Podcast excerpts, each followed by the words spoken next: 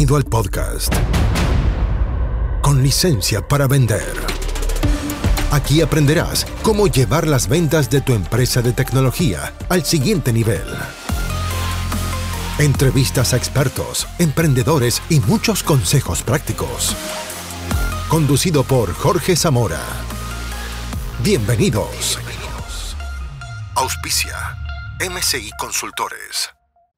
Hola, bienvenido a otro episodio del podcast con licencia para vender. Soy Jorge Zamora y estoy feliz de que estés escuchando este programa. Y te quiero contar, antes de comenzar, que si eres un emprendedor de tecnología o diriges un equipo de ventas TI y quieres que te ayudemos a conseguir reuniones, no muchas, ojo, una cantidad acotada, pero muy buenas, de muy buenas reuniones con clientes de alto valor cada semana, entonces mándame un correo a jorge.estrategiasdeventa.com te voy a mostrar cómo estamos ayudando a las empresas de tecnología a conseguir nuevas reuniones y luego entrenándolas para que conviertan esas reuniones en cierres de venta. Si esto es algo que te interesa, mándame un correo a jorge estrategiasdeventa.com y te voy a dar más información de cómo podemos ayudarte. Vamos hoy con la entrevista que le hice a Marlene Haverbeck. Ella es directora de una consultora que se llama Denken Consultores y es especialista en movilizar a los equipos. ¿Cómo hacer que tu equipo se mueva? ¿Cómo liderar a tu equipo? ¿Cómo hacer que tus vendedores se muevan hacia el nivel de desempeño que estás buscando? Bueno, en esta entrevista ella nos cuenta varios tips y estoy seguro de que le vas a sacar provecho si pones atención y tomas nota y por supuesto implementas una acción. Aquí va la entrevista. Hoy tenemos a nuestra super invitada, Marlene Haberbeck. Hola Marlene. Hola, Fabiola. Jorge y Edison también, ¿qué tal? Buenos, buenas, buenos días.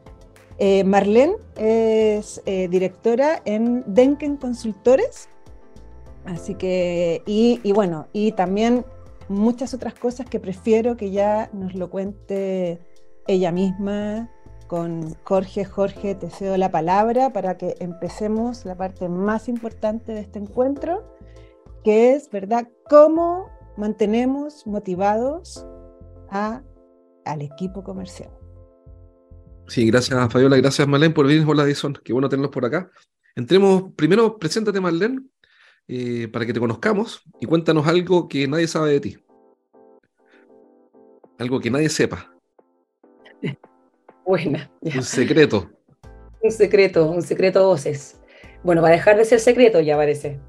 Eh, bueno, mi nombre, tal cual como ustedes dijeron, Marlene Hafrepeck, soy socia también eh, y fundadora de Denken Consultores, que cumplimos este año ya 10 años en, el mercado.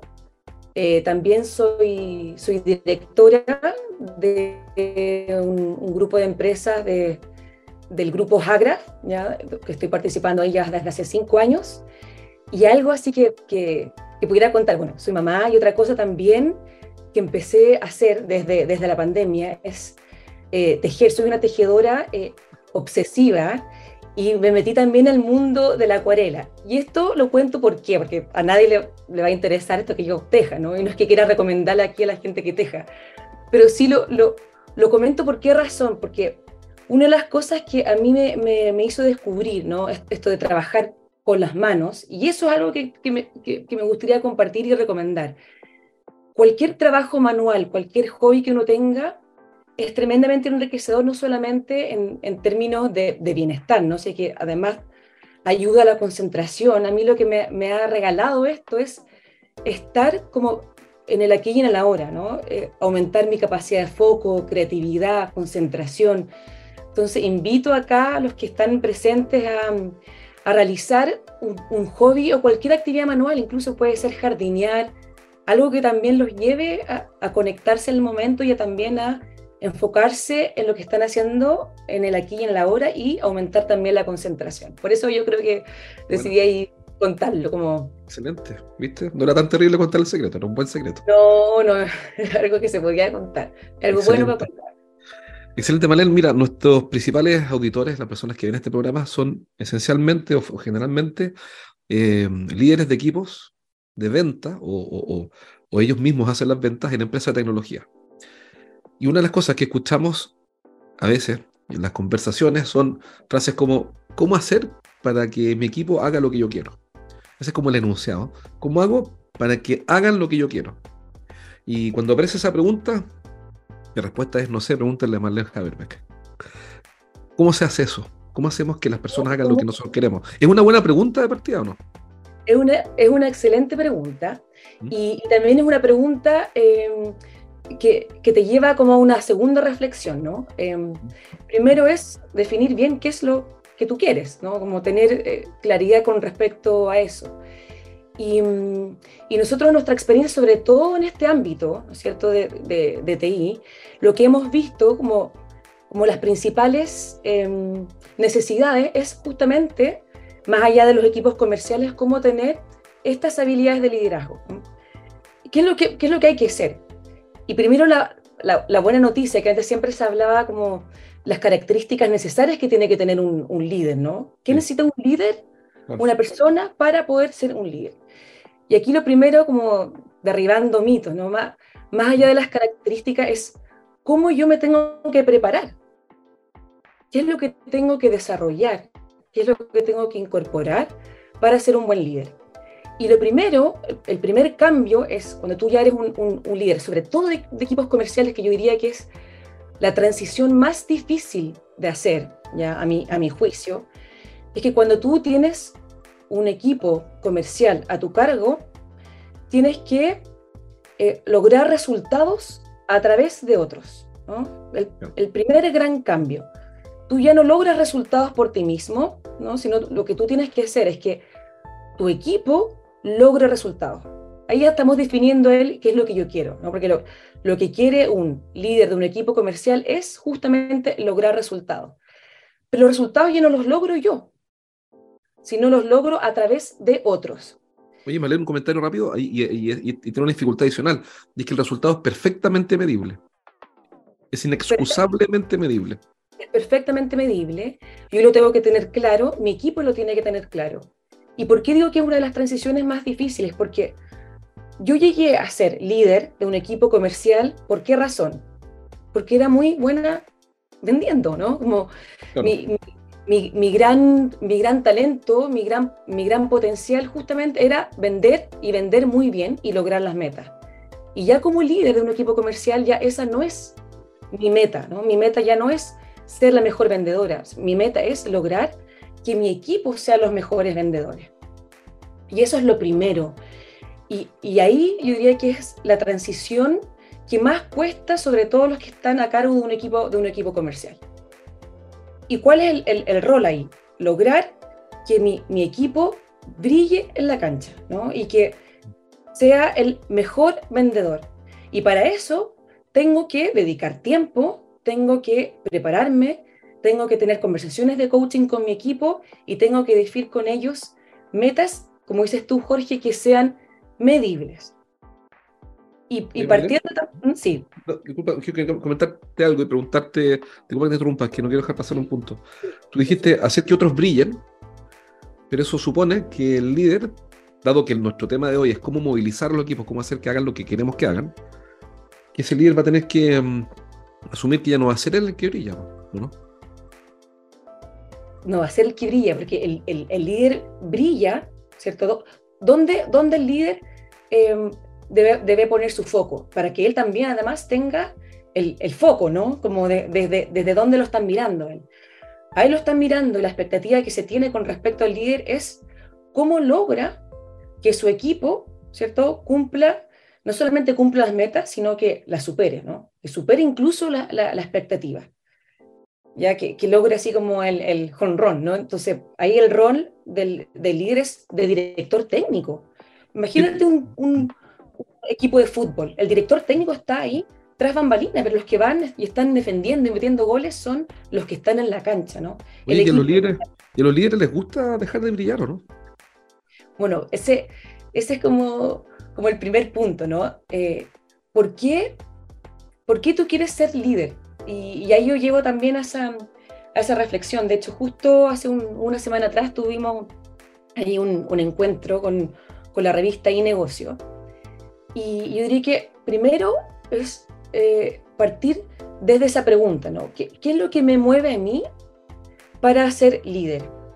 es porque quiero tener ahí el, reconocimiento, porque quiero tener una posición de, poder, porque me las sé todas y tengo las respuestas para todo. Porque si es que está desde ese lugar, está muy movido desde ese ego, ¿no? Que cuando, cuando hablamos de desde el ego es, yo estoy aquí porque quiero, quiero brillar. Pero ¿cuál es el, el, riesgo de yo querer brillar, sobre todo en una posición de líder de otros, de equipos comerciales, que termino compitiendo con mi equipo? Termino compitiendo con ellos de quién es el que vende más. Entonces, en vez de estar logrando y de que mi equipo venda y venda más, y de formarlos y de entregarles las herramientas a ellos, compito con ellos.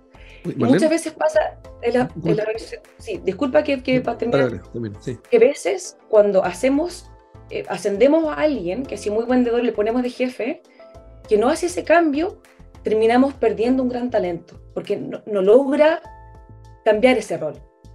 Solamente ahí No, está perfecto. ¿Qué, ¿Qué opinas tú lo siguiente que hemos visto? Empresas en las cuales el gerente de ventas no compite por ventas con sus vendedores, sino que compite por quién tiene la razón que es otra forma de competir. ¿Qué opinas tú de eso que has visto? Eh, bueno, más, más, allá de los equipos comerciales, eh, una de las, de las habilidades que debiera incorporar cualquier líder ¿no? es su capacidad de, de, escucha. Y si yo entro en, en, esta lucha de quién tiene la razón, eh, ¿qué es lo que genera? Imagínate, pongámonos en, en los zapatos. Tenemos un, un líder, tenemos un jefe eh, que cada vez que yo tengo que em, conversar con él con respecto a una métrica, con respecto a una meta, con respecto a una situación, eh, termina él eh, poniendo la última palabra y que siempre tiene la razón. Me, cierra cualquier posibilidad de, diálogo, por lo tanto, me frustra y me desmotiva. Y, y, acá lo que nos convoca hoy es cómo movilizar a equipos comerciales. Y una, una manera de movilizar es justamente involucrar. Cómo yo movilizo y cómo yo sostengo un compromiso, cómo sostengo engagement, cómo sostengo motivación, es primero te escucho, escucho tu opinión, escucho lo que me tienes que decir y te, te involucro, te, te, comprometo. Una de las principales razones por las cuales se, se, se frustran los equipos comerciales cuando te imponen estas, estas metas Primero, donde yo las siento que están lejanas, inalcanzables y donde yo no tuve ni, ni voz ni, ni voto, donde no fui parte en la construcción. Oye, Marlene, y quiero saber un poco lo que estás contando, en qué sentido, en que el liderazgo se convierte en una especie de dogma. Entonces, todos deben ser líderes, todos tienen que liderar y el liderazgo es para todos. Pregunta, ¿el liderazgo es para todos? Porque tú dijiste, bueno, ¿por qué quieres ser líder? Tal vez yo no soy buen líder, y tal vez no debería ni serlo. Tal vez debería ser liderado por otros. O, es un dogma, es un axioma que todos debemos ser líderes, porque si son todos, todos líderes, después no hay nadie que liderar. muy, muy buena pregunta. Y, y ahí la respuesta es, primero, ¿quieres? Porque hay personas que están cómodo, cómodas en su, en su rol. Por ejemplo, si yo soy contribuidor individual y estoy ahí em, vendiendo, ¿no? O en el área de operaciones, operando la, la, la máquina, y estoy em, feliz, estoy satisfecha en ese lugar. Y, y puede que mi jefe me pregunte, ¿y te, y te interesa hacerte cargo acá de, de, de, este equipo de, vendedores o de supervisores? Mira, ¿sabes qué? Eh, no me interesa, pero te tienes que hacer esa pregunta. ¿Quieres? Porque si quieres y si, y si decides, mm. te tienes que ser responsable y, y te tienes que, que preparar. Porque hay un cambio. Cuando, cuando nosotros nos dicen, ya, te, haciendo. Y si, no, yo, si yo no tengo esa conversación previa con mi jefe, de decir, me preguntaron si realmente quería, porque es como un, un, logro, ¿no? Que alguien un día te diga, ¿sabes qué? Te haciendo. Ya no vas a ser más vendedora, ahora vas a ser subgerente de ventas o vas a estar a cargo del equipo de ventas. Y te lo comunican un viernes, pasa el fin de semana, llega el lunes, como que tú del lunes te tienes que, de alguna manera, despertar distinto, como como que tienes que llegar a tu trabajo y tiene que haber un, un cambio, pero si yo no, no hice ese proceso interno previo, es difícil que realmente haga esa transición y que deje de hacer cosas que antes hacía, que estaban muy incorporadas y empiece a hacer otras diferentes, como por ejemplo estar más al servicio de mi equipo, desarrollarlo, formarlo, y una cosa muy importante que es seleccionar al equipo. Seleccionar a tu equipo. Tener a, los mejores. Yo me acuerdo ahí, Jorge, un artículo que tú, que tú escribiste, ¿no? De, sobre todo en, términos de, venta.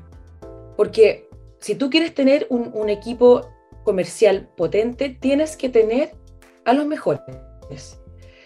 Y, y cuando hablamos de, de, características, ¿no es cierto?, de un equipo de ventas, hay algo que siempre se menciona, ¿no?, que tiene que ver con qué es lo que, qué es lo que te apasiona, ¿no?, qué es lo que te mueve.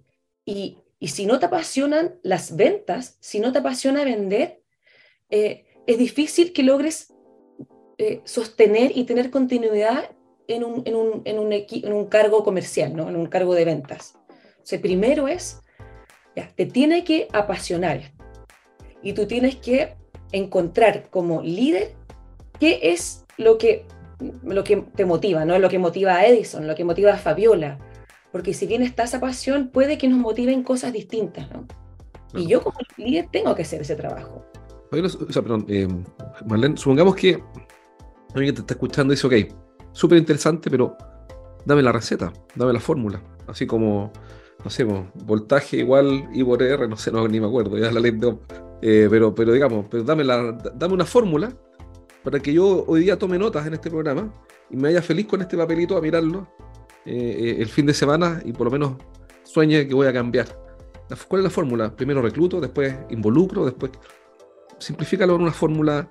Yo sé que te estoy pidiendo algo difícil, pero, pero ¿cuál es la ecuación? Es, es difícil, pero también simple, ¿no? Como, como hallar tocate de, de, de, experiencia y de, de, sentido común. Primero, eh, hacerte la, pregunta, ¿ya? ¿Es, ¿es este el, mejor equipo ya, que tengo? Y para eso es clave conocer a tu equipo. Y primero, ¿cómo yo conozco a mi equipo? ¿Cómo yo conozco a cada miembro que conforma mi equipo? Y acá la ecuación es súper simple. Teniendo conversaciones, ¿ya? conversaciones periódicas con cada miembro de tu equipo. Saber cómo están, saber qué los mueve, saber qué los motiva, por qué estás acá, cómo te ves en, de aquí a seis meses. ¿ya? Em, construir las metas en conjunto, porque tú tienes claro qué es lo que tú quieres, ¿no? tú tienes un, un propósito y tienes un, una meta que tiene, tal como lo dijimos al principio, una métrica. Pero si yo no construyo y no bajo esa, esa métrica, esa medición y esas metas con el otro, es muy difícil que yo logre involucración. Entonces, primero, conocer a mi equipo, teniendo conversaciones, construir las metas en conjunto, que sean metas co-construidas. Y involucrar e involucrar también al equipo. La, la motivación, cierto? Si yo tengo un, equipo muy comprometido, incluso, y, y quizás apasionado por las ventas, la, la motivación no es lineal, ¿no? Incluso nosotros en un día podemos tener fluctuaciones en la motivación. ¿Y cómo yo logro sostener esa motivación? Manteniendo a mi equipo cercano, unido, tanto con cada individuo, ¿no? yo tengo conversaciones con cada miembro de mi equipo por separado, pero además tengo reuniones con el equipo completo como unidad. Y tú me preguntarás, ¿para qué esas reuniones? ¿Cuáles son los, los, los objetivos de esas reuniones? Primero, generar sentido de unidad. Somos, un, somos un equipo y si el equipo le va bien, a toda la organización le va bien, a todos nos va bien. Segundo, eh, definir ¿no es cierto? estos estándares, definir mediciones, compartir experiencias, sobre todo compartir experiencias de error, Dar, el, dar el espacio para las equivocaciones y el error porque es cuando más se aprende aquí el, compartir em, situaciones, por ejemplo, que, no han sido, eh, que no han tenido el resultado esperado, ¿por qué no? Y, hacer también esa, esa, esa, conversación grupal. Ahí Edison tiene la mano, la mano levantada. Sí, quería hacer una pregunta. ¿Cómo, cómo ven ustedes, y quizás para ambos, el desafío de cuando tú vendes, eh, tienes que tener producto? Pero cuando tú vendes algo que además tienes que definir o diseñar eh, y tienes que garantizar o asegurar para vender, ¿no es cierto? ¿Cómo abordas el desafío de que a veces tienes que construir el producto que, vendes? Entonces, eh, ahí la función de venta y también la función del equipo implica otra variable, la variable de mirar hacia adentro, hacia tu back office y ver cómo yo respondo también. Entonces, no solo vendo hacia, activamente hacia afuera, sino que además también tengo que ver eh, esa otra parte. Entonces, ¿qué comentario tienen ustedes respecto de eso? Porque en el fondo, en el caso mío, es una problemática importante y tiene mucho que ver con la capacidad de escuchar, por ejemplo, del equipo, con la capacidad de, de entender las propias capacidades, etcétera. No sé, lo dejo abierto el punto, que no lo hemos tocado acá como... Sí, eh, bueno, voy a responder yo después, Fabiola también y, y, Jorge, si quieren, si quieren complementar. Eh, primero, eh, ahí si tú no, no, generas espacios también constructivos y propositivos, ¿no es cierto?, donde, donde se dan el, el tiempo de reflexionar y generar espacios de creatividad e innovación. Porque ¿qué pasa cuando eh, estás en los equipos comerciales? Y pasa, y pasa mucho, de que están siempre como en la máquina, ¿no? Como eh, muy en el hacer y de, y de, que tienes que lograr el resultado, y a los equipos comerciales les pasa, que logran el resultado y, y rápidamente van al otro, van al otro, van a la otra meta. Una carrera eh, donde, donde el tiempo pareciera como como siempre muy, muy acotado. aquí, aquí el, rol también del líder es generar pausas, porque las pausas te permiten no solamente generar innovación, generar construcción, esto cómo, cómo lo estamos haciendo, cómo lo podemos mejorar, qué podemos hacer distinto, cómo podemos mejorar este, este servicio, este producto que estamos entregando, porque eso también en áreas de servicio y en áreas también de, de producto, ¿no? si no generas esa pausa, eh, finalmente no hay un salto ¿no? de, mm, de, poder eh, generar como, como la, la, innovación y la creatividad para el tener estos, estos saltos cuantitativos ¿no? y cualitativos de cómo tú entregas este servicio. Va a ser más de lo mismo. Va a ser más de lo mismo. Y ahí por eso el, el líder eh, tiene que pensar muy bien y, estructurar muy bien su planificación del tiempo. Una de las cosas eh, que cambia también es cómo yo distribuyo mi tiempo. Es otra dimensión que hay que agregar a tu rol, por decirlo de alguna manera. Yo tengo que distribuir, mi tiempo en formar al equipo, ¿no? ¿No cierto? En bajar eh, objetivos, cómo van a ser medibles, pero también tengo que distribuir tiempo para generar esta gestión, y la gestión tiene que ver con darle continuidad al negocio. Y se sostiene, se continúa el negocio dando estas, estas pausas. Así también. Comentar algo sobre lo que estás diciendo tú que me parece súper, súper, súper importante. Y es esa habilidad, para responder a lo de Edison Maya, a lo técnico, que después, si quieres, eso lo podemos conversar. Porque tiene, hay una respuesta técnica también. Técnica me refiero en cuanto a la estrategia de venta, cuando hay que vender productos que hay que desarrollar. Bien, espero que te haya gustado, que te haya servido esta entrevista a Marlene Haberbeck. Recuerda que si quieres que te ayudemos a conseguir reuniones con clientes premotivados, precalificados, realmente interesados en tener una conversación contigo, porque tú eres o diriges una empresa eh, de, tecnología, entonces mándame un correo a jorge estrategiasdeventa.com y te voy a mostrar cómo podemos ayudarte a conseguir primero esas reuniones y segundo, te vamos a entrenar en cerrar esas reuniones como negocios. Así que mándame un correo a jorge arroba estrategiasdeventa.com y te voy a mostrar cómo podemos ayudarte hoy mismo. Cuídate. Hasta aquí llegamos por hoy. Nos encontramos en el próximo capítulo de Con licencia para vender. Un podcast para que aprendas a llevar las ventas de tu empresa de tecnología al siguiente nivel. Nos reencontramos la próxima, junto a Jorge Zamora. Hasta entonces. Traído a ustedes por MCI Consultores.